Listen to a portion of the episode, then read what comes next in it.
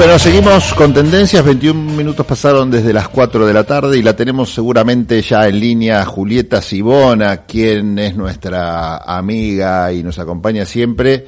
con recomendaciones, recomendaciones para ver en tele, en las plataformas, recomendaciones para ir al cine, recomendaciones para ir al teatro, no sé con qué te venís hoy, Julieta, ¿cómo te va? Pablo Galeno te saluda y te escuchamos atentamente. Muy buenas tardes, Pablo y equipo, espero que estén todos muy bien por allá, sabrán disculpar mi voz, el cambio de clima me está jugando unas cuantas malas pasadas, pero aquí estamos. Y la película que elegí hoy para recomendarles, para hablar un poquitito, se llama Marx puede esperar y está en la plataforma Movie. Esta película es del director italiano Marco Bellocchio.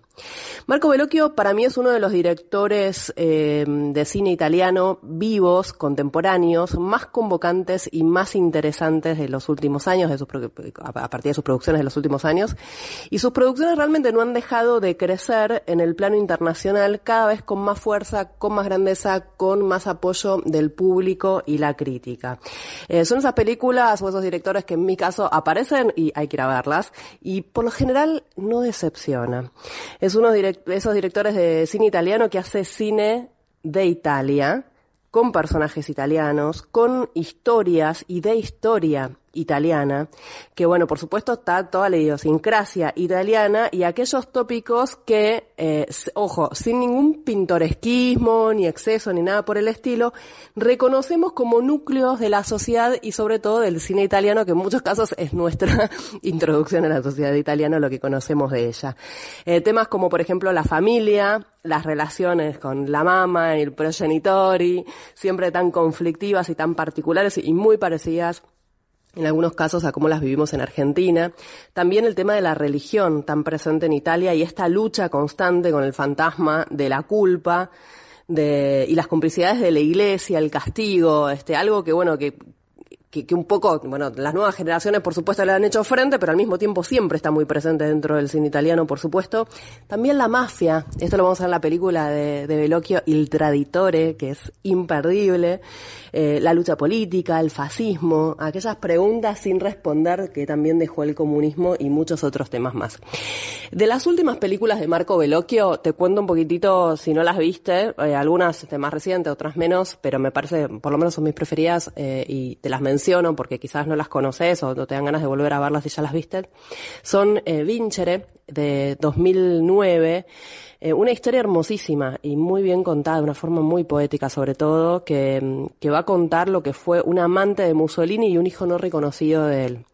Después también me acuerdo de, bueno, recién mencionábamos, eh, Il Traditore o, como se estrenó acá, que era El Traidor de la Mafia, una película que estaba protagonizada por Francesco Fabino, un actor italiano que lo viste mil veces, que es espectacular y en esa película la, la rompe. Son esas películas, viste, que te quedan dos o tres escenas, hay una escena de un juicio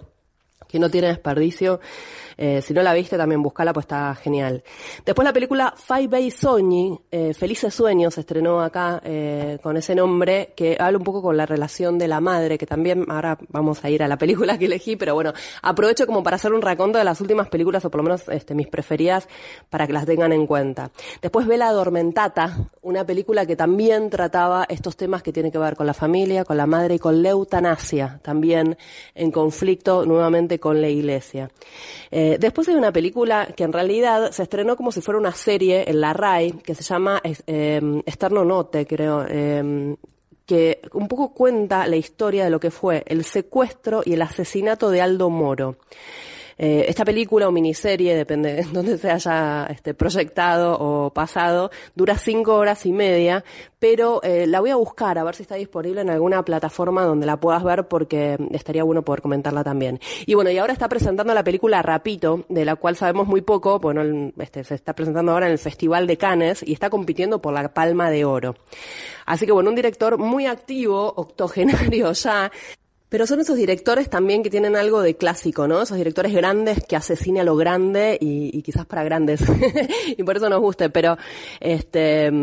no sé, me parece que, que, y que se dedica también a grandes relatos, ¿no? Estos grandes temas y tratados con, con una seriedad, no solemnidad, pero sí con una importancia que la merece. Eh, y lo curioso que, bueno, justamente esta película que elegí para comentar, que se llama Marx puede esperar y que está en la plataforma Movie, eh, sea quizás la película más chiquitita de los últimos años y por supuesto la más personal, porque es una película documental que se desarrolla en su propia familia y se va a focalizar en una historia que desconocíamos completamente, al menos yo, que es el suicidio de su hermano gemelo a los 29 años. Ya con eso te estoy contando un montón, es muchísimo para contar. Ya, además, me pediría ahora mismo eh, que hables de un director italiano que hace un documental en el cual participa su familia, en el cual aparecen todos convocados como si fuera para un cumpleaños, eh, pero finalmente es para hablar sobre su hermano mellizo y un suicidio es muy fuerte.